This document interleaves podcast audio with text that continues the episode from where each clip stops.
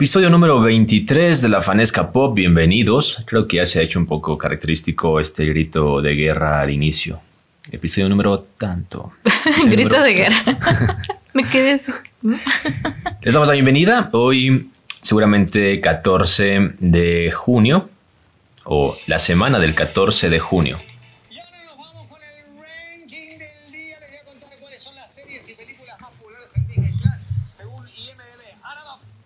What?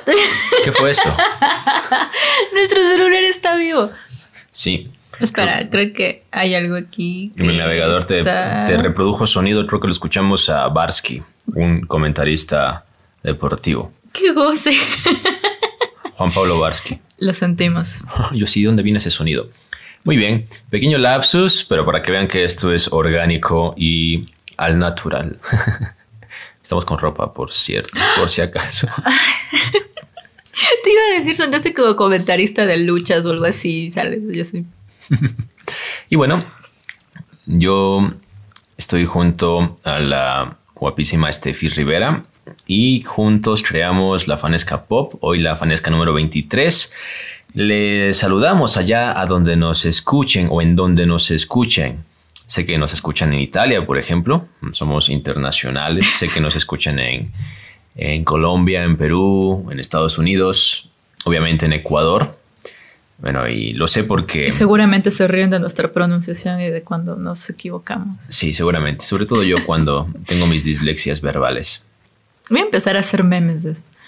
Una colección de, de- de dislexias verbales de, de Kevin Rafael. Bueno, esta semana se estrenó Loki.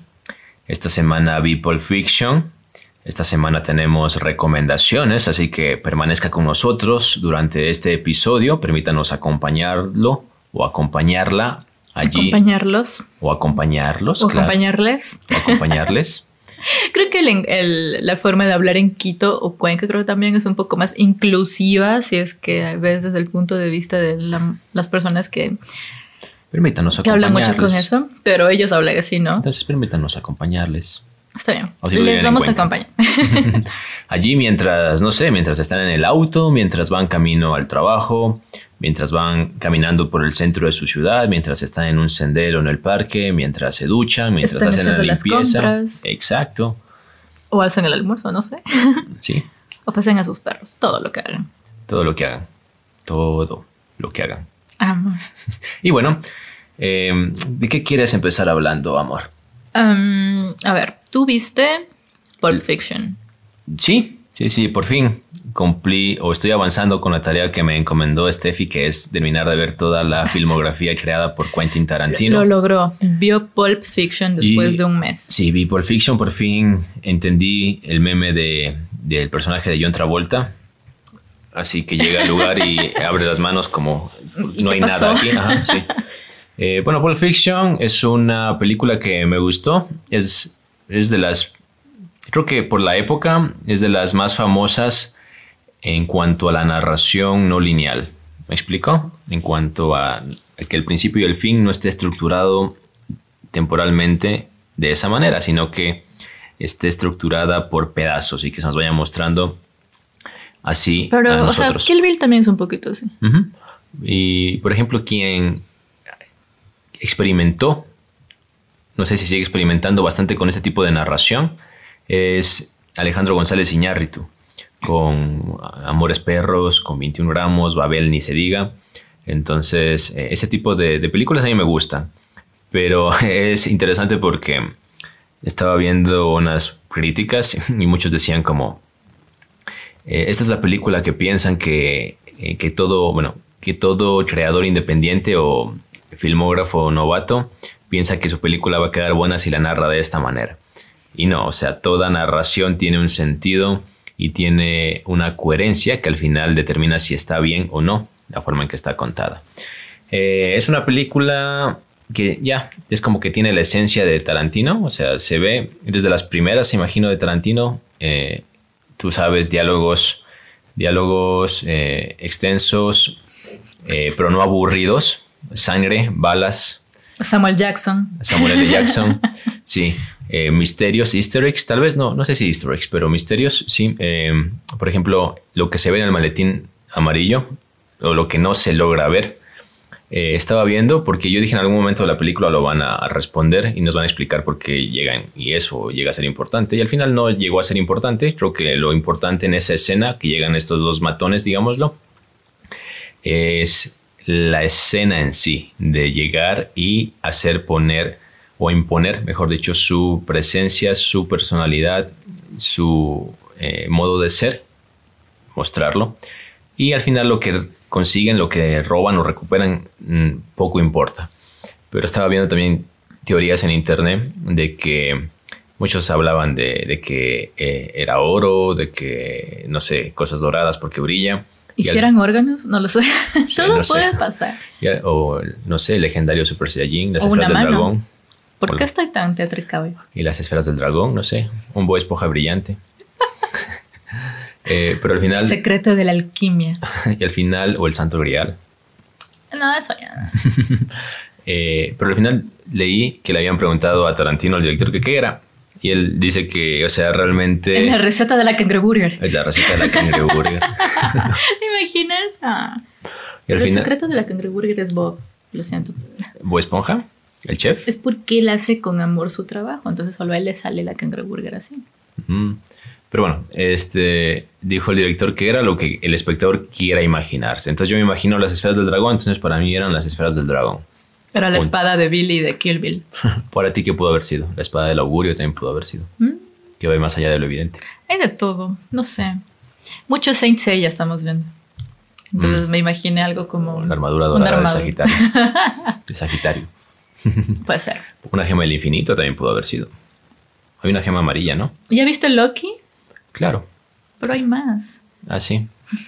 y no son tan importantes como creíamos. Pero bueno, eh, ya vamos a hablar de eso. Me gustó. Eh, Pulp Fiction, quiero seguir viendo toda la filmografía de. Te faltan unas tres o cuatro. Sí, sí, sí. Me, falta Django. ¿es?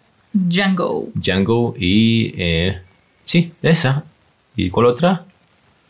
Hay otra que yo tampoco he visto, pero bueno, ya las vamos a ir enlistando. Por ahora te toca Django, pero claro, creo que esta semana me toca por fin tarea a mí. Sí, ¿te la doy ahorita o al final del podcast? Amor.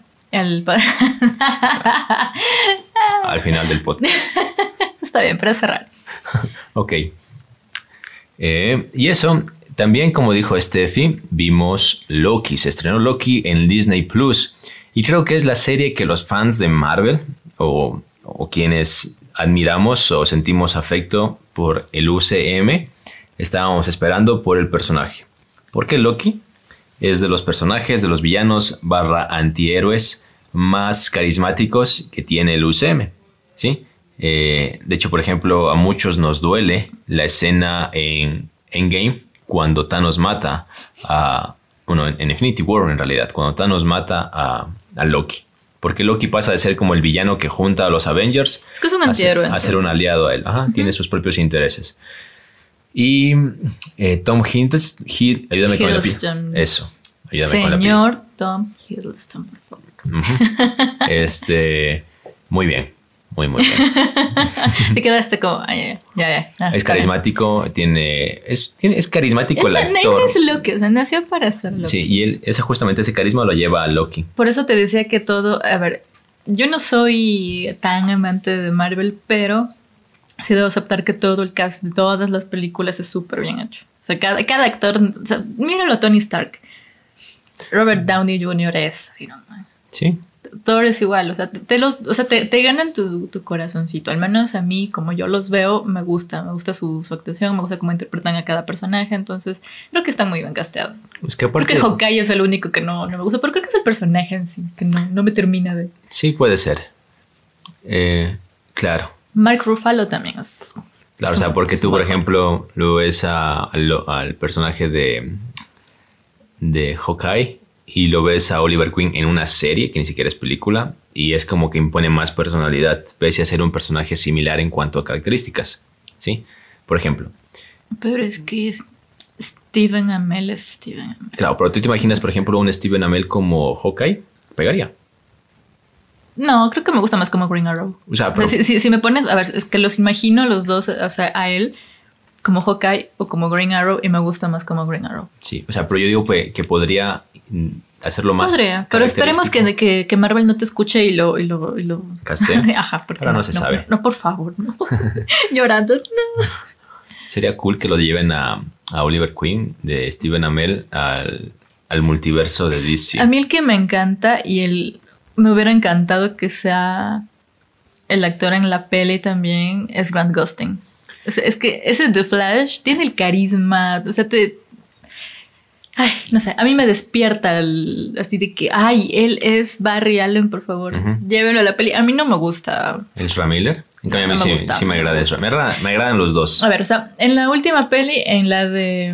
Ay, se Liga de la Justicia, de Zack Ujú. En la- Snyder. En la de Zack Snyder me atrajo un poquito más que en la anterior. Porque le hace pero, más justicia. Pero aún así me gusta más Grant Gustin. Porque lo has visto más también. No, siento que tiene más carisma. Mm, puede ser. No, pero a mí sí me agrada Ezra Miller. Y recordemos que en el crossover de Crisis y Tierras Infinitas unieron el, el, el DC Extended igual. Universe con el Arrowverse. Entonces dicen que pueden hacer como la devolución del favor. De que en la película de Flash, que va a abarcar básicamente lo que es Flashpoint, tranquilamente lo podrían mostrar. Y a- hagamos que cambien de mundos y que se quede Grant Gustin como, como, pero- como nuestro Flash en las peleas. No, pero si lo muestran, tú te emocionarías así sea una O sea, yo, escena. yo le vería por él. Así, así, Me gusta más Grant Gustin, definitivamente. O sea, yo sé que así, así muestren solamente un mensaje de WhatsApp y la foto de Grant Gustin ahí que diga Como Barry. si muestren la mano, tú estás ahí, esa es la mano, la mano de Barry. Allen". Te vas a emocionar. Pero bueno, volviendo a Loki, porque nos fuimos a la otra vereda. De Marvel a DC. Sí, así, luego, de, luego Marvel, así como señora de tienda celosa, así. Cuando vas a una tienda y Nos preguntas. van a banear de Disney. Cuando vas a una tienda y preguntas, ¿tiene una libra de arroz? ¿Tiene arroz? ¿Y cuánto está la libra? No sé, un dólar. Y tú en la, en la tienda de al frente. Y ¿Cuánto cuesta la libra de arroz? No, 90 Dol- centavos. No, o vas a la tienda de enfrente para preguntar si no es barato y te dicen dólar 20. Entonces tú vuelves a la tienda anterior. Deme una libra de arroz. No, ya no, se acabó el arroz. Ah, bueno, me voy con otro. Porque la señora es celosa. Las señoras de las tiendas son celosas. Y todo lo ven. Si usted es señora de la tienda, nos entenderá. La de tu tienda, sí. Se fue al Supermax y me dijo, aquí ya no puede comprar arroz. O, te quedaste pensando, ¿sí? ¿no? no, me pasa a mí que mm, un tiempo mi hermano tuvo un micromercado. Empezó Mm, con unas cabinas telefónicas hace unos 10 años.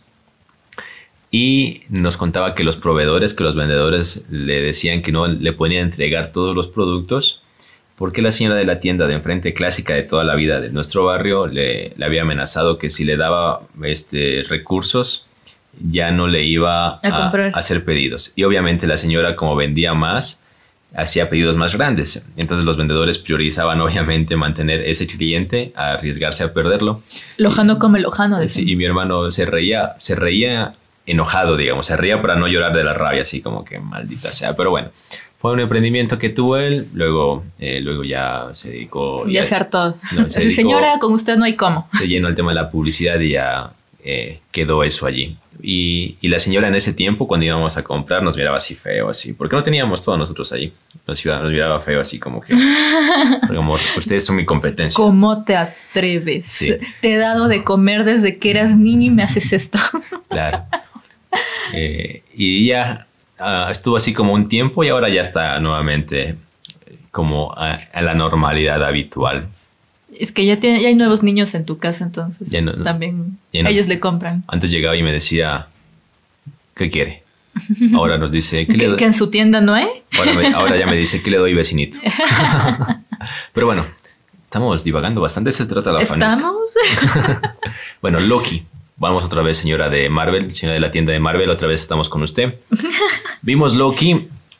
El primer episodio ya está en Disney Plus. No vamos a decir spoilers porque. Creo que sin querer spoileamos, pero bueno. Sí, sí, sí, pero creo que un acuerdo tácito entre nosotros y los oyentes sería respetar un tiempo prudencial para que puedan verlo, porque no todos tienen Disney Plus.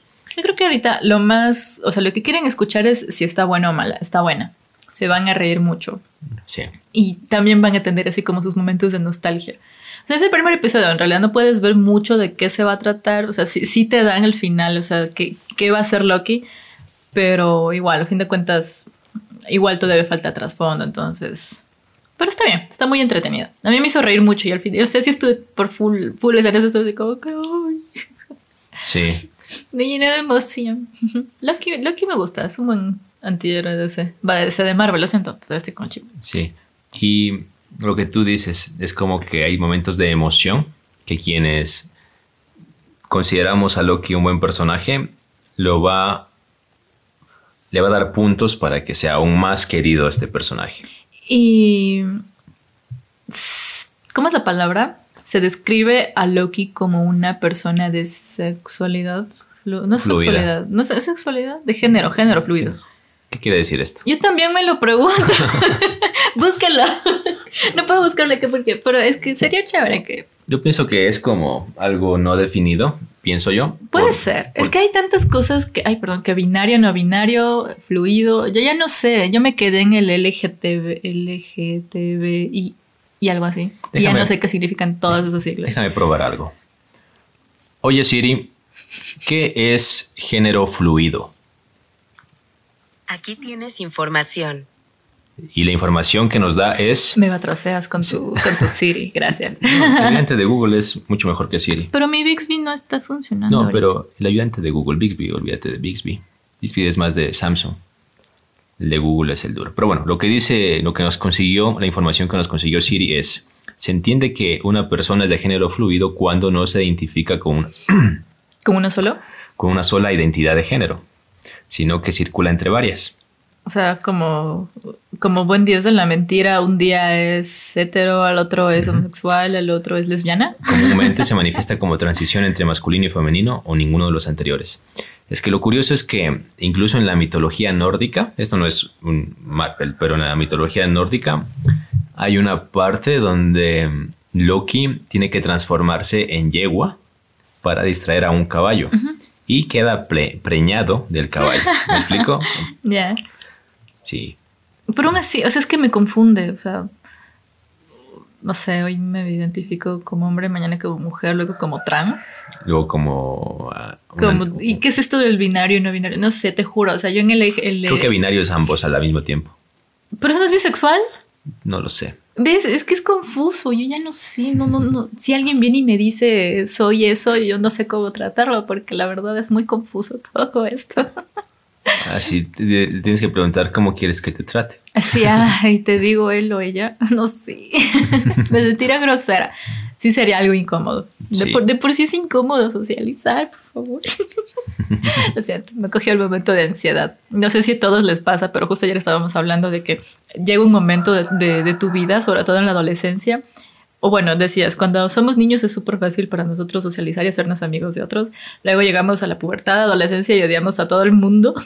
Algunos, algunos superan eso y vuelven a socializar y otros, como yo creo, em, o sea, es como que nos resulta súper incómodo conocer a alguien nuevo. Entonces, yo, yo todavía estoy en eso. Sí, sí, sí. Entonces, sí, sería súper difícil como alguien que venga, no sé, yo lo veo como chico y a lo mejor es chica y así. Y creo que nos pasa a todos. O sea, es algo de lo que tenemos que hablar. No sabría cómo tratar a alguien. Algo que tenemos que normalizar.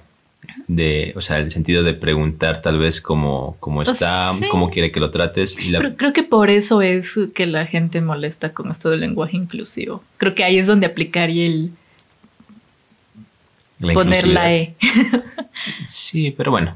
O sea, todo es confuso ahora en la actualidad. Ya, mejor pasemos a otro tema. ¿Sabes algo? Bueno, ya lo sabes, pero los oyentes no lo saben. Esta Eres de género fluido.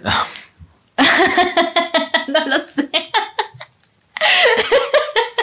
Tienen que ver la cara que me hizo. No tengo nada en contra de la gente que tal vez se identifique como eso, por si acaso, pero no. ¿Cómo eso? No, mi género es estable. Eh, lo que quería comentarles es que tú lo sabes, esta semana perdí mi celular, se olvidó, me lo olvidé, Se olvidó.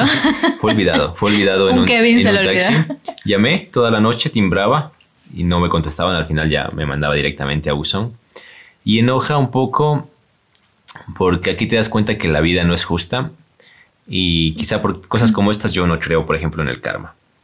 Porque, Porque tú puedes ser bueno, pero Exacto. otras personas. O Sí. sea, que, que tú des algo no significa que vas a recibir lo mismo. Sí, es como cuando dijo Bruce Lee de que si- si pensar eso es como creer de que un, un león no te va a comer porque eres vegetariano, ¿me explico? Entonces, yo en la vida he comido, he comido, he no diré nada yo. yo en la vida he, perdi- he perdido algunos celulares y también me he encontrado algunos. Y los, todos los que he encontrado los he devuelto. Porque... Por sí- la recompensa. no, no, no, o sea, porque básicamente moralmente está mal. O sea, si tú te encuentras algo, Sí, yo creo que lo importante está al menos en tratar de devolver eso que has encontrado. O sea, es que ya no mismo puedes, bueno, tampoco es tu culpa. sí, si, si tú te encuentras algo y tienes la capacidad y la oportunidad de devolverlo, debes hacerlo. Si no, es robo. Básicamente estás quedándote con algo que no te corresponde. Es robo. Te lo hayas Entonces tampoco encontrado. me lo quedo, lo vendo. te, hayas- te- te- te lo hayas encontrado, ¿no? Es robo. Es como cuando tú vas al supermercado y la cajera te da algunos dólares más de, de vuelto. Lo correcto es devolverlo. A ver, pero si estás caminando por la calle y te encuentras 10 dólares, ahí no sabes a quién Exacto. devolver. Entonces, creo que eso ya es cosa Exacto. aparte. Pero cuando te encuentras algo que tiene un registro, no sé, una billetera. Entonces, no sé, yo creo que lo más prudente y lo que de ley deberías hacer es, no sé, contacto, no sé, alguna página, A un una red periódico, una social, radio. ajá, o sea, encontré esto, este, pero pondría solo la foto de la billetera, no sé, así Exacto. abierta y si me das los datos correctos de los documentos que encontré, te lo devuelvo, porque también hay gente que es súper aprovechado, o sea, me encontré esto, ah, sí, es mío, ¿y cómo Sí. me lo demuestro? No, y a mí ya me pasó hace el día de elecciones en abril que perdí mi billetera. Y estaba mi tarjeta. Amigos, sí, es muy distraído, lo sé. Y estaba mi tarjeta de débito. Y al día siguiente, 5 de la mañana, yo me di cuenta a la mañana siguiente. Entonces lo primero que hice, y al ver que no encontraba mi billetera, es revisar la cuenta. Y lo primero que habían hecho la persona que se lo encontró, que asumo que es el taxista. y no... Ah, una billetera, vamos a ponerle gasolina al carro. Y yo quiero pensar, o sea, debe haber eh, que hay taxistas buenos. Debe haber. Quiero pensar. Pero, Pero ya son pocos. pero ya quiero conocerlos. Porque los que yo he conocido, porque los que yo he conocido, no sé. No tengo, mejor me reservo mi opinión sobre ellos. Pero em, este lo primero que habían hecho es gastarse 30 dólares en la gasolina. Llenaron el tanque, básicamente. Entonces yo bloqueé mi tarjeta. Ahora me pasó con el celular. Me tocó básicamente comprar un celular de segunda mano que esté en buenas condiciones o sí, buenas condiciones. Eh, hacer todo el trámite de renovar, de bloquear mi cuenta, de bloquear el teléfono, de, de Sacar otro chip. sacar, sacar otro chip y demás. De re- in- ahora estoy intentando recuperar contactos y, y todo eso. Pero lo que voy... Tú lo dices para que te escriban. No, a lo que, no, no, a lo que voy y por qué estoy diciendo esto es porque creo que todos llegamos a, una, a un, un lapso, un tiempo en lo que tú dices, bueno, tú intentas ser bueno y no esperes que la sociedad sea buena contigo por eso. ¿sí? Pero eso tampoco tiene que servir como para desanimarnos y decir, ah, no, si los demás son malos conmigo, yo también voy a hacerlo. No, o sea, Exacto. Es que yo voy a este el punto. chiste está en no ser como los demás. A este punto, yo cuando me encontré un celular, en cierto momento me vino por la mente y si me lo quedo. O sea, sí, es normal, como, ¿y si me lo quedo? Y era como que enseguida me venía como ese cargo de conciencia, es como que yo no podría tener algo que no me corresponde, ¿me explico? Es- o sea, es un robo, básicamente. O sea, moralmente no me da.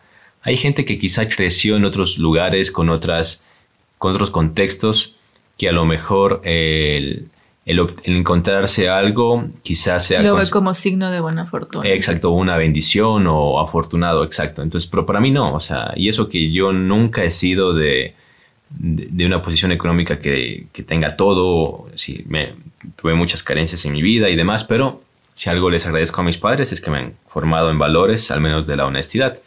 Y aquí te cuento una anécdota. Yo de niño, cuando tenía unos 8 o 9 años, me entró el bichito por sacármele plata a mi mamá de la, de la cartera y comprarme cosas, ¿sí? Y lo hice unas dos, tres veces, hasta que la última vez creo que fue un valor, que, para un niño es bastante dinero, haz de cuenta eran 10 mil sucres en su momento, algo, digamos algo así como 10 dólares. Quizá para un adulto hoy en día 10 dólares, eh, una persona de clase media, baja, clase media, no, no nada o poco. Pero en su momento me acuerdo que yo me le saqué 10 dólares a mi mamá y me descubrieron obviamente y me reprendieron de tal modo que ese, ese día fue como que Ya no pudiste caminar.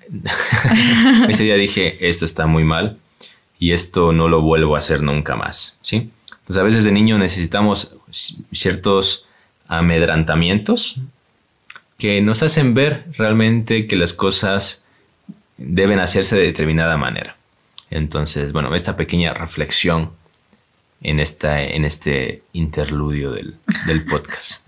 Yo estoy segura que Kevin necesitaba sacar su frustración de alguna manera. Exacto. Quería Y ahora lo logró. Exacto, es lo que me faltaba ahora sí. Vuelta de página. Superado. Más tarde, ayer me caí. Hasta ayer me caí y me golpeé la cadera. y no es broma, parece chiste, pero es anécdota. Sí, ayer me caí en la caminata que hicimos. Fue una caída media fea porque fue de un metro de altura, digamos. No sé, digamos que en serio el joven es muy distraído. Sí, y yo, Y, y ahora le digo chivito. y yo me levanté. Y, o sea, me levanté, me senté y para mí todo estaba bien. Te Fue quedaste como- así, Fue como te una- quedaste semi recostada y yo me quedé así como se lastima y por eso no se puede levantar o qué está haciendo. Sí, o sea, para mí fue como una caída que ya habré tenido antes jugando fútbol o en determinadas circunstancias jugando de Porque niño. sí, ha tenido muchas. Y lo que me preocupó ver tu rostro fue ver tu rostro y el de mi hermano, que me preguntaron, ¿estás bien? Y dijeron, siéntate porque fue medio fuerte la caída, entonces me senté y ahí como que sentí un poco el golpe, pero bueno, no me golpeé la cabeza. Eh, Mañana en el CrossFit no siento la cadera. No me golpeé, sí, no, no, me, no siento la cadera. No me, no me golpeé la cabeza, que sería como lo más peligroso, o la espalda, que sería como lo, lo más primordial. Simplemente me caí de, del lomo, digamos, la pompa amortiguó un poco la caída. Y claro, te fuiste cortando también. Me corté un poquito, me raspé. Afortunadamente, creo que soy una persona considerablemente activa físicamente, ¿verdad?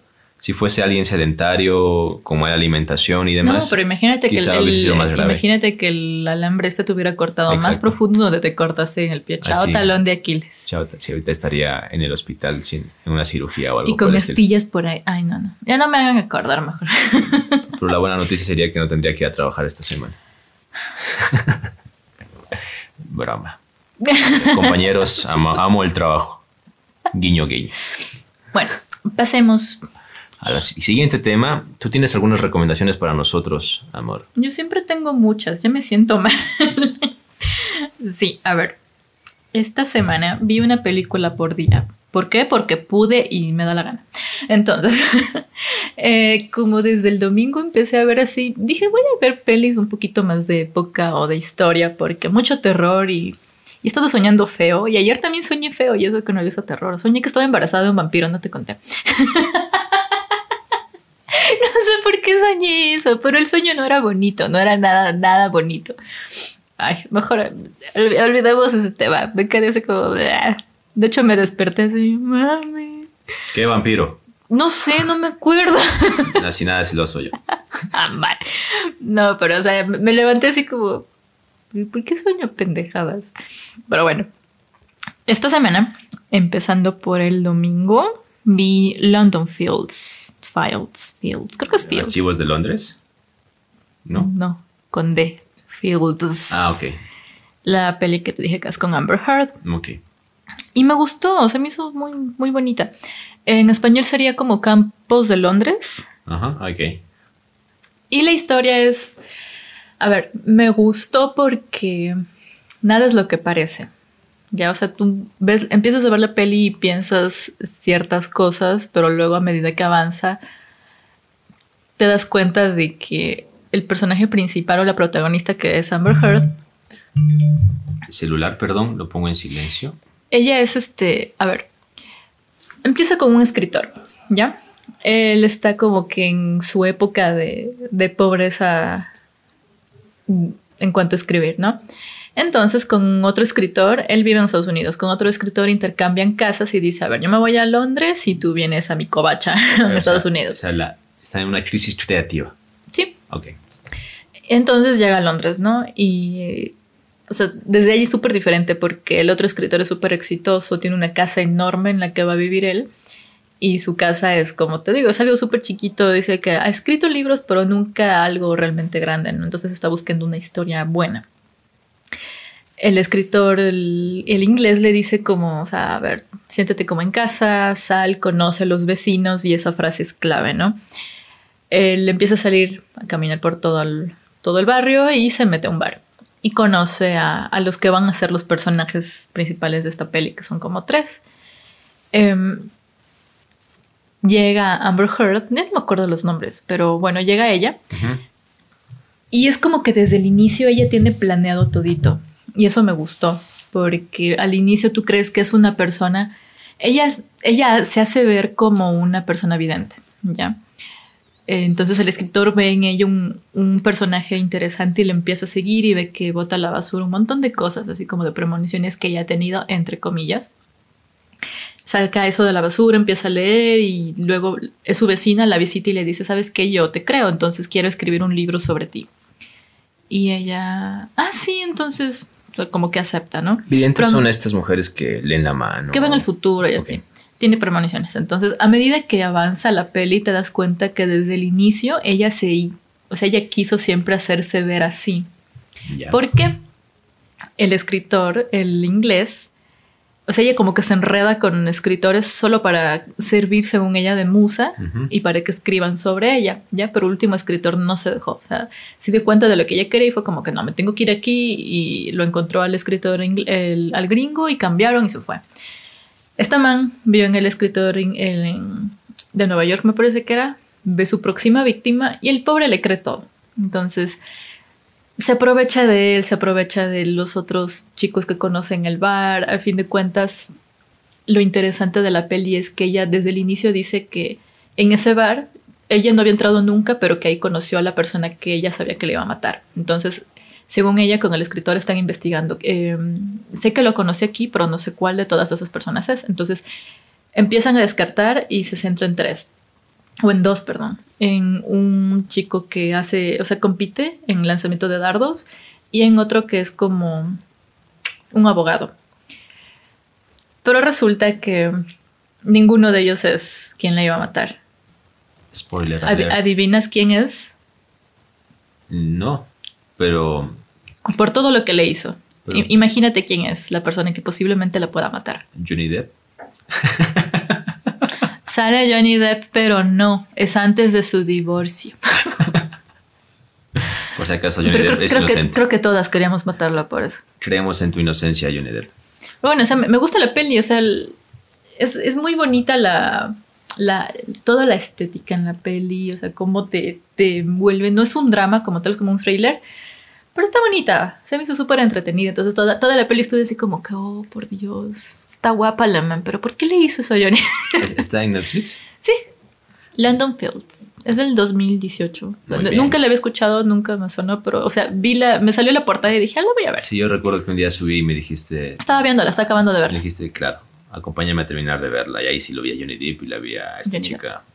Que esta semana cumplió años. Johnny Depp, sí. Sí. Entonces eso, esa es mi primera recomendación. Si les gustan los thrillers, si les gusta cosas así como de escritores, de que no sabes qué va a pasar, véanla, muy recomendada. Y luego dije, ¿por qué no? Voy a seguir con pelis con mujeres así de protagonistas. Y me puse a ver La chica danesa. Este La había visto por partecitas, nunca la había visto completa. A ver, Eh, pregunta. La chica danesa, sé más o menos de qué va. Es con Eddie Redmayne. Exacto. Él hace el, personaje de, de esta chica. Él es un hombre, en la peli es igual un hombre, Exacto. pero Es como una- un travesti, ¿verdad? Sí, de hecho está basado en hechos reales. Eh, a ver, Eddie Redmayne por si acaso ganó un Oscar y Por, por esa película fue. Es una actuación. A ver, Eddie Redmayne me encanta por una cosa. Él tiene una sonrisa súper inocente que es como que, oh, ¿ya? Es como esa, esa sonrisa de niños, ¿ya? Quien no lo ubica. Él sale en Animales Fantásticos y es dónde encontrarlos. El protagonista. De hecho, sale tam- él también es. No es Einstein, se me No, fue el nombre. este, Sí, sí. ¿Cómo le puedo olvidar? sí, sí Hopkins, es Steve- Stephen Hawking. Bueno, peliculaza me dejó. También está en Netflix. Sí, qué bonita película. A ver, eh, él es un pintor. Él y su esposa son pintores, está casado. Son pintores, eh, él es paisajista, ella le gusta hacer retratos, pero él es súper famoso a diferencia de ella. Ella hace sus retratos y es como que la gente con el que va le dice, no, porque, ¿por qué no haces otra cosa? ¿Por qué no haces paisajes? Este, tal vez los retratos no son lo tuyo y ella no se quiere dar por vencida. Un día ella está esperando a una amiga, también es con Amber Heard. Su amiga es Amber Heard. Le dice que le ayude modelando y tal y no llega. Entonces le dice al esposo, hazme un favor, ponte las medias, ponte los zapatos y le iba a empezar a, re- a retratar solo desde esa parte. Entonces le dice, no, necesito que te pongas el vestido. Clave para que él se empiece a dar cuenta ¿De qué le gusta? de que le gusta y no se siente cómodo realmente, porque él siempre se siente como raro, pero una vez que se pone el vestido es como que Se, se sintió cómodo, encontró lo que le hace, gustaba. hace clic y es como, me siento yo usando esto. Y a medida que avanza la peli, tú ves como él poco a poco deja de ser Einar, Einar se llama. Y ella le dice, o sea, ya empiezan sus peleas, sus discusiones, y, pero a- aún peleando y viendo que se está convirtiendo en otra persona, ella lo ama con toda la vida y lo apoya. De hecho, se lo, se- a él no le gustan las fiestas y se lo lleva el vestido de chica a una, a una fiesta y le dice, tú di que eres Lily, que eres la prima de mi esposo. Y aquí es donde realmente un chico le empieza a coquetear y así él está así como que me gusta, pero no me gusta, me gusta, me asusta. Lo, se lo besa y desde ahí ya empieza este, este llanto que te pegas porque no sabes quién eres realmente. Entonces, Este, esta crisis de identidad. claro, esa, esa, esa crisis de que quién soy yo. Bueno, ella se pega, se pega en la discusión. Es como que, a ver, eres mi esposo, no, no, no eres Lily, tienes que salir de ese papel, por favor, nunca más te vuelvas a vestir así. Pero él se empieza a ver escondidas con este tipo que lo, lo besó en la, en la fiesta. Y se empieza a dar cuenta que es homosexual, pero se identifica como mujer. Entonces ya empieza así a verse en el espejo. De hecho, hay escenas muy gráficas. Se, se ve el pirrín de, de Eddie. Y es como que él coge y se, lo- se- se lo esconde. Y me quedé súper loca porque dije, eso no les duele. No sé, no sé, eso se queda en mi mente. Es como que lo esconde y él intenta verse anatómicamente como chica. Entonces es como que De que el le pubis- empieza a entrar esa curiosidad de que de, de que- verdad quiere convertirse no en una mujer. de que no haya un bultito en el pubis. Exacto. y yo decía, ay, no sé, y obvio, ella deja de vestirse ya como, como él y ya empieza a ser más Lily, entonces siempre está con vestidos así, la esposa se siente súper mal. Pero a fin de cuentas, ¿qué es lo que él quiere? Quiere hacerse la operación. ¿Qué pasa? ¿Por qué No, me ves así? te iba Me, me estás viendo con cara de... Te iba a decir, cuidado con darnos todo el, todo el spoiler de qué pasa al final para dejar ese... Pero creo que es muy obvio. Bueno, no voy a decir el final, el final ya es otra cosa. Pero creo que esta peli sí es una crítica al hecho de, de tomar más conciencia y de, de no criticar, vaya la redundancia, a las personas que tienen problemas con su identidad, ¿no? Y también es, o sea, la época, ¿no?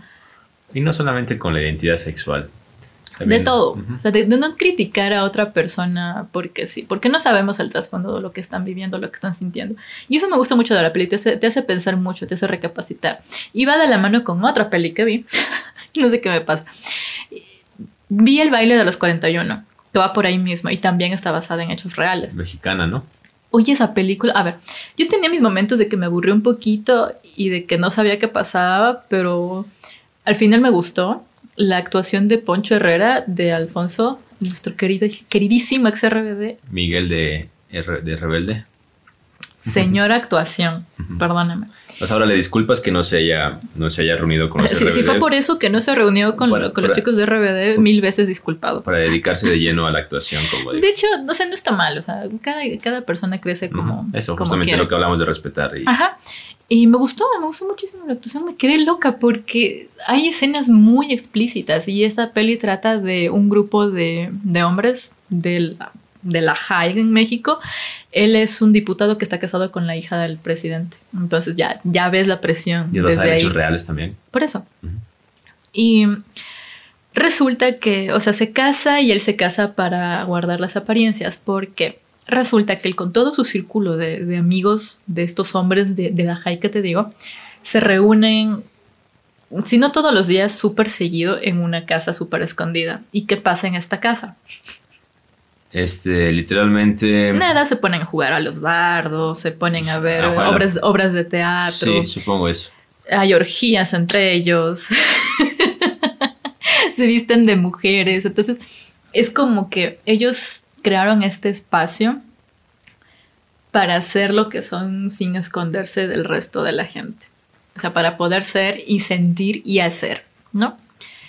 Todos son homosexuales, todos comparten personas en este círculo. Sí, es que creo que no, no es por ser cri- criticón ni nada, pero yo de lo poco que conozco, porque tengo amigos que, son homosexuales, sí noto como una degradación. Tendencia al libertinaje. Exacto. En cuanto a- al tema de las relaciones, al no... al- al- Pero eh, no al- todos también. Es que acuérdate que esta es una época en la que mientras más lo prohíbes, más lo vas a hacer, más curiosidad vas Sí, a sí, sentir. Sí, Ahorita no. ya no es. No, pero o sea, obviamente con sus excepciones es como que yo noto esa tendencia. No estoy criticando, pero es como creo que algo relativamente común. Ujú. Bueno, sí, no todos. Creo que también depende del contexto de la sociedad y todo. Puede ser. Pero bueno, esta peli trata. No estoy de- criticando de por si acaso, no estoy diciendo que... Ah, no, pero o sea, es lo que te digo. A mí, cuando la vi a la peli, me gustó eso de que ellos encontraron ese espacio para, Sí. para que nadie los moleste. Te- Y no está mal, porque si lo hacías a plena luz del día, la gente que te iba a hacer, a criticar, a molestar, a dar No. piedrazos. Claro, no podía ser tú. Porque claro, no te entonces- dejaban, básicamente. Entonces la historia es esta. Eh, él se enamora de, él lleva- verás, conoce un chico nuevo y dice, creo que él encajaría porque ya se da cuenta que es gay, ¿no? Entonces lo invita a esto, ya llega a ser el club de 42 personas y se enamora de él. Y la esposa es una desgraciada, o sea, yo, o sea, se entiende el que tú te cases con alguien y te enteras de que no, no le gustas, de que está contigo por apariencias y que realmente le gustan los hombres. O sea, yo entiendo que uno se siente dolido, pero ella es súper puerca, es súper desgraciada con él. Maldita. Es una. Ay, no, no. Yo, yo la, yo la veía y decía, o sea, ya, divórciate, ya, aguántate el escándalo de divorciarte, pero no seas tan bitch con otra persona, o sea, porque no porque te lastimen tienes que lastimar a otros, ¿no? Y ella va de soplona con su hermano, O sea, con claro, el presidente. Si algo no te gusta, sal de allí. Claro, épocas, ya sabes, la gente vive de las apariencias. Claro, el que, el que iban a decir si me divorcio, etcétera. Claro, y ella era, y ella se lo violaba, era como, dame un hijo, quiero un hijo, a mi papá, que ni sé qué, que me des un hijo, y él es como que no aguanta Algo loca". parecido pasa en... Y aquí dos recomendaciones, porque tú me contaste esto. Ujú. Asumo que tú ya viste alguna de estas películas y quizá los oyentes también ya vieron capaz estas dos películas, pero paréntesis, bajo esta temática parecida o similar, yo les recomiendo eh, La mujer de mi hermano, Mm, protagonizada por Bárbara Mori. Bárbara Mori, Christian Meyer y Manolo Cardona. Es basado en un libro que escribió Jaime Bailey, el chileno. Jaime, Jaime Bailey. Así todos, pero que este man no era del entretenimiento. Sale, sale para los amantes de la música, sale Beto Cuevas, vocalista de La Ley. Y, eh, Vuelva. Y otra película que es incluso explícita, como tú lo manifiestas, es Bad Education o La Mala Educación. Pensé que ibas a decir el pantaleón y las visitadoras, que hasta ahora no la veo. Ese día hablamos y me he olvidado, ya la voy a buscar. Sí, pero bueno, Bad Education, que es protagonizada por Gael García Bernal y, dirigida por Pedro Almodóvar. Entonces, Ahí está, Gael García Bernal, su, les su- recomiendo. Su, su, es su fan número uno. No, no soy el número uno. Bueno, Pues iba a estar en el top 1000. Ter- No, terminando esto de la peli, no tampoco quiero spoiler porque es reciencito, pero los que ya conocen la historia ya saben cómo termina. Entonces, El Club de los 41. el baile de los El baile de 41, los 41. súper recomendada. Les va a encantar la actuación de, de, de Alfonso Herrera, que, o sea, sin tapujos va, o sea, si le dicen haz esto, él lo hace y eso me- También me muestra el gusta, me pirrín a gusta su Poncho Herrera. actitud. No, pero sí ven su traserín. ¿no? ok. Bueno, me gusta mucho. Terminando con The Danish Girl, eh, ¿qué más dije? Baile de los 41. Me quedan dos más. Creo que me estoy extendiendo mucho en las cosas que estoy viendo esta semana. Vi Mary Shelley, Mary Shelley, perdón. Mary Shelley, como muchos saben, es una escritora británica Yo no sabía. y ella escribió Frankenstein Ah, ok. o El moderno Prometeo. Ya, ahora sí. Ya, esta, esta peli ya sí es más biográfica, ¿no? De cómo fue su niñez, cómo conoció a, a su esposo. Em, también era, era un poquito libertina Mary Shelley y cuenta cómo ella perdió un hijo prácticamente por culpa de, de- de su esposo. ¿Me olvidé el nombre? ¿Por qué me olvidé el nombre? Bueno, él, es- él es Shelley, de hecho. Eh, ella toma su apellido por él. Em, a partir de que ella pierde a su bebé, tiene, tiene sus momentos como de, de depresión, ¿no? Eh, y ella quisiera que su bebé re- reviviera, entonces incluso sueña con que el bebé vuelva a la vida. Y en cierta salida con Lord Byron, otro libertinazo, están en, una casa full tiempo y ya llega el, el rato en el que están de lo más aburridos y, y él se le ocurre, la, tiene la idea de que, ¿saben qué? Cada quien va a escribir un cuento y luego lo vamos a, exponer aquí y el mejor va a ganar. Y se supone que durante esta, este juego ella empieza a escribir más porque ya tenía como que sus avances y escribe. Lo escribió Frankenstein basado en lo que ella leía y de que el ser humano es un monstruo, o sea, todo, todo, todas las cosas que ella iba viendo, aprendiendo también de su esposo, porque Frankenstein sufrió mucho de soledad y ella se sentía súper abandonada por Percy, Percy Shelley creo. Bueno, logra sacar su libro.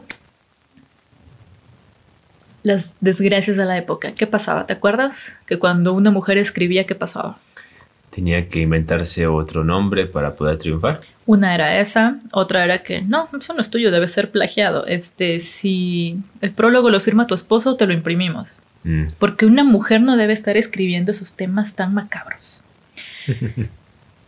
bueno, ella cuando se fue con su esposo se peleó con su papá porque su papá le decía que sí, que cómo se va a ir con él, que es un libertino, que es casado, porque estaba casado y la dejó a la esposa por Mary Shelley. Pero cuando leen el libro es una bomba. Sale el libro y todo el mundo Lo amó Oliver. amando el libro, que sí, alabándolo al esposo, estaban peleados y él llega a una reunión de todos estos eruditos que tanto leían y dice, no, ese libro no lo escribí yo, lo escribió Mary. todos locos, así, ¿what? Y, y Mary lo escucha porque estaba escondida en la librería de su papá. Y bueno, tiene su final medio feliz porque el papá es como que le, retoma el, cariño por la hija, ¿no? Y dice, no, ¿saben qué? Es el trabajo de mi hija y lo defiende, entonces logra que se haga una segunda impresión ya con el nombre de ella, porque primero el, Frankenstein sale como por autor este, an- anónimo. Y bueno, logra que impriman este libro y termina la peli con un final feliz. La peli nomás, porque seis años después, se- o sea, ya se casó con, o sea, se casó, se casó con él y seis años después murió. Ok. Pero me gustó, no sé. Tenía que recomendarla para las personas que les gusta así más de, de historia o de más bio, biopic sería. Sí. Eso. Eh, Te ve aburrido. Películas, claro. Te ve biográficas. aburrido, claro. No, estaba diciendo tu nombre. Estaba diciendo tu nombre, el nombre de, de- de ese tipo de, de obras, películas Todo va a biográficas. estar bien, mi amor. Y ya, mi última recomendación para no extenderme más y, y ver tu cara de ya cállate, mi amor. Yo la había visto un poquito antes. Es una pelilla vieja. Se llama Perfume de Mujer o Scent of a Woman De Al con. Al Pacino y con Chris O'Donnell. Perdón, perdón, señor Al Pacino. Sí, porque hay, hay actores, hay actores en Hollywood donde hay que ponerse de pie cuando, cuando los vemos en pantalla o se dice y, todo lo de pie que puedan. Esta peli es hermosa. Me encanta la actuación del Pacino. En esta peli Por él esta es, ganó el Oscar, si no estoy él, equivocado. él interpreta a un veterano de la guerra que se queda ciego, ¿no? Y claro, es un viejito que ya es súper cascarrabias y todo. Y Chris O'Donnell es un estudiante de colegio que lo que quiere, o sea, son vacaciones de... ¿Cómo se llama en, en Estados Unidos? ¿Verano? No, en noviembre. Se me fue el nombre, de Acción de Gracias, Ajá, alguna de vaina Acción así de Gracias. pero lo que él quiere es trabajar para tener su dinerín, ¿no? Entonces se pone a buscar empleo y la hija de Al Pacino lo encuentra y le dice, este fin de semana cuida a mi papá y me voy de viaje, o sea, como que aprovecha, pero necesita dejar a su papá con alguien. Y ahí empieza pues toda la, la historia. Primerito es un viejito, un viejito cascarrabias que no quiere que nadie lo cuide, que dice que, que puede hacer el todo solo, pero Chris O'Donnell le dice, sabes, como que se desanima, me quedo, no me quedo, la hija le ruega y al final se queda cuidándole. Y empieza todo un viaje, viaje como tal, porque Al Pacino quiere vivir las cosas que no ha podido hacer debido a su ceguera, ¿no? Como conducir un Ferrari, me parece que es, eh, encontrar a una mujer guapa, hacer, hacer Pero- cositas con una mujer guapa. Pero si es, ¿cómo sabes si es guapa o no? Si es ciego. Él se lleva, por eso se llama perfume de mujer. Por la esencia. Sí, Ah, se, ok. se guía mucho por la esencia. Y de paso, él le va enseñando cosas de la vida a Entonces, Chris O'Donnell. Entonces, moraleja, el perfume. ¿Moraleja? Moraleja, el perfume suma. ¿tú qué crees? A ver, huele. Y es bonita, me, me encanta la relación que estos dos van creando, porque aunque es un viejito cascarrabias, lo aconseja full, le enseña sobre la vida, le enseña sobre chicas. Y le dice, o sea, hay un problema que Chris tiene en su colegio de que la típica, tú ves a unos compañeros haciendo algo, alguna travesura, y te amenazan de que, como son de plata, que no le digas al director y tal. Y el director te amenaza que si no le dices quién fue, te va a botar de la escuela. Ajá. Entonces está en esa encrucijada de, los delato, Entre la espada y la pared. los delato o me salvo el cuello, porque el director le ofrece esto. Si tú los delatas, yo te doy una recomendación para ir a Harvard. Sí, imagínate. Y ahí es por recomendaciones en Estados Unidos, Claro. por si acaso. Y, y él está así como que no, ya me tengo que regresar al pueblo porque tengo, tengo que hacer algo, tengo que pensar. El otro así como que no, relájate, vamos a comer y así. Y le sigue, o sea, le, le sigue aconsejando y al final, por fin ya regresan.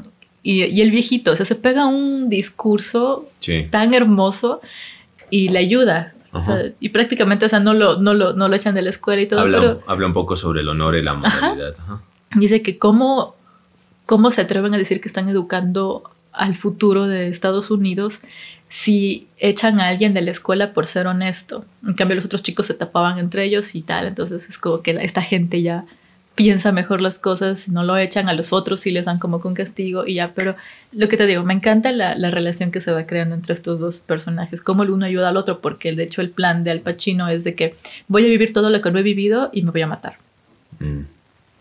Y Chris prácticamente lo salva. Ok. Es una película súper linda. A lo, no sé si han visto Cuenta conmigo. ¿Has visto esa peli? No, Con Will Wheaton. no. No, no has tenido niñas, mi amor. Will Wheaton, el esposo de, ex esposo de. Will Wheaton es de. No, ¿No? mi amor. Will Wheaton es Ah, Will del de, de Wheaton. Big Bang Sí. Theory, el enemigo de Se me Sheldon. cruzaron los. los ¿Qué pasa con esa cultura pop, mi amor? se me cruzaron las, las sitcoms en la cabeza.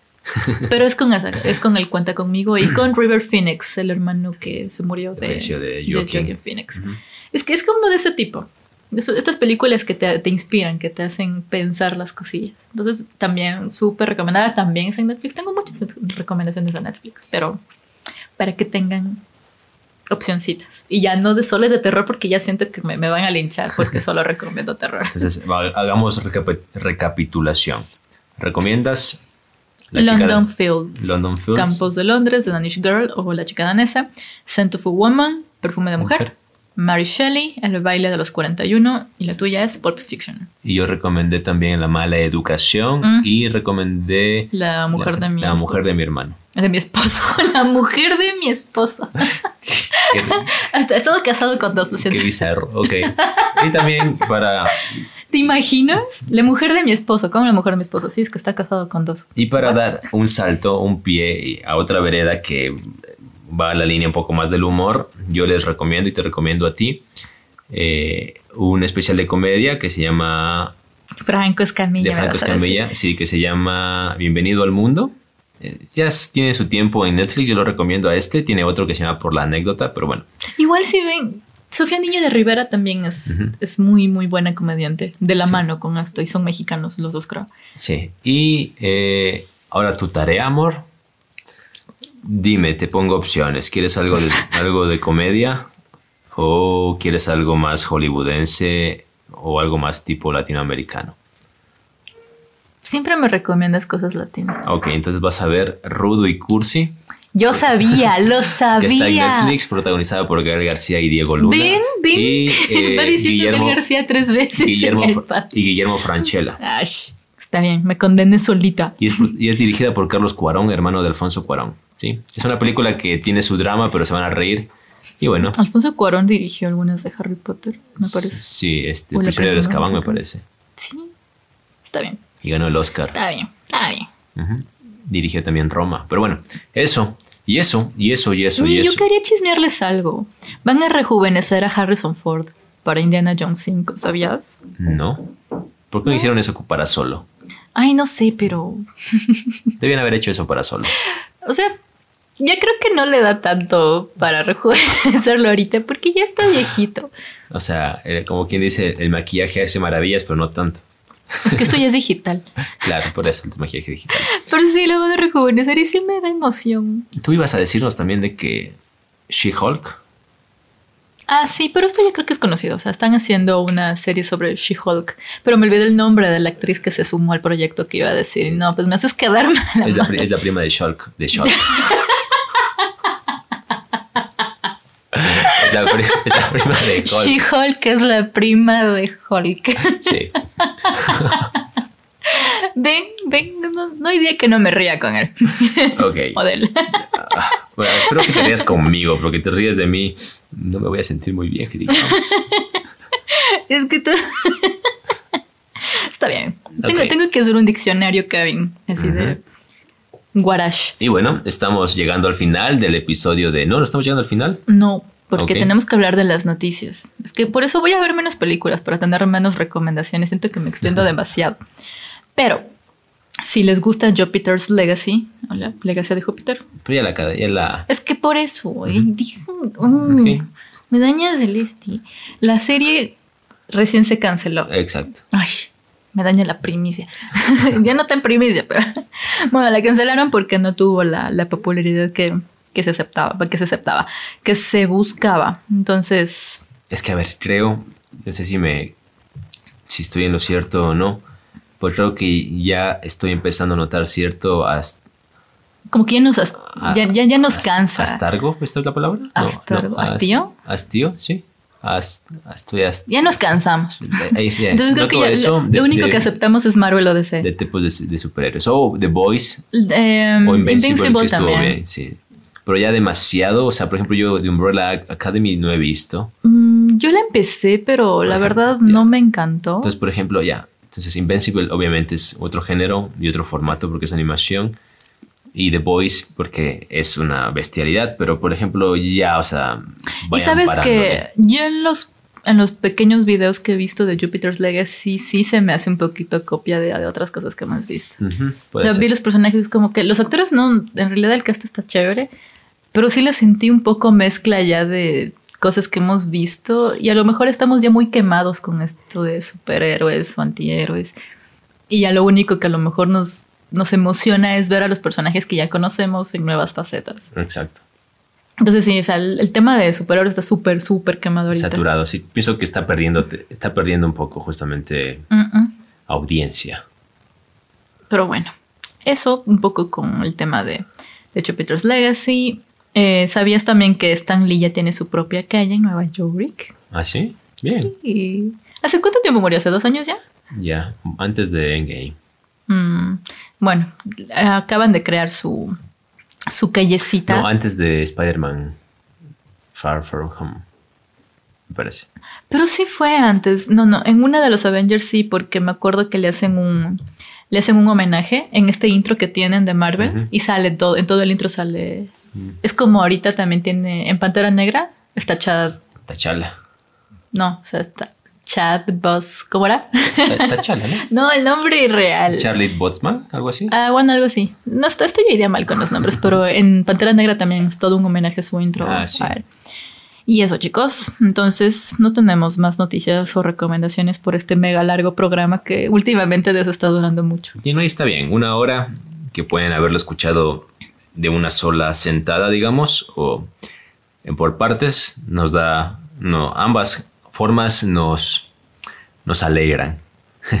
Nos produ- pro- producen una sonrisa en nosotros. Bueno, de esta manera estamos llegando al final del episodio número 23. Gracias, amor, por las recomendaciones.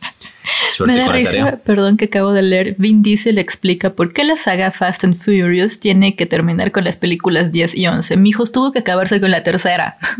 por favor, y es demasiado.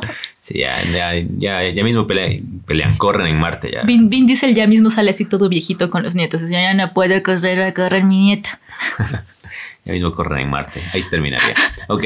Y bueno, les, eh, les invitamos a que se suscriban a nuestro canal en Telegram. Nos encuentra como Fanesca Pop. En la descripción de este episodio lo va a encontrar. Ahí estamos compartiendo material. Sobre todo que no se puede encontrar fácilmente. Exacto. Como la facultad.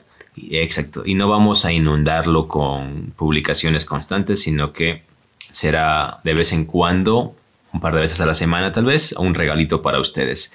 Y también recuerde seguirnos en nuestras redes sociales, sobre todo, bueno, Solo en Instagram. En Instagram, que estamos como Fanesca Pop. Ahí tendrá recomendaciones todos los días viernes, un post con las recomendaciones de, de Ahorita ya este estamos episodio. ordenándonos más. Eh, exacto. Cada miércoles les vamos a compartir las recomendaciones del episodio. Sobre todo el viernes para que puedan tener el fin de semana para poder Sí, cada, tener tiempito de ver. cada viernes. Ajá. Sí, cada viernes. Ok. Y acá nos encuentran como, Como arroba rafaelo.kr doble F doble L. y a Steffi la encuentra como arroba Steffi Rivera E. Ahí, con Y. Es ahí, por si acaso. Y Y, Y Sí. como mismo. Bueno, Bueno, eso es todo por hoy. nos eso vamos. es todo, todo, todo, amigos. Chao. Chau. Es el dios más timador, mentiroso, molesto y juguetón. Es el hijo de un gigante y aunque Marvel lo diga, Odín no es su padre, dios de la transformación. Se convierte en mosca y en salmón. Tiene hijos muy normales, una niña cadáver y dos animales. Aunque esté trastornado, a los dioses ha ayudado. Les consigue regalos super guays. El martillo de Thor fue Loki y la lanza de Odín fue Loki. Este barco también fue Loki. Devuelves muy Loki. Le cosieron la boca a Loki, porque suele cagarla Loki. Casi siempre lo arregla Loki. Rimamos con Loki.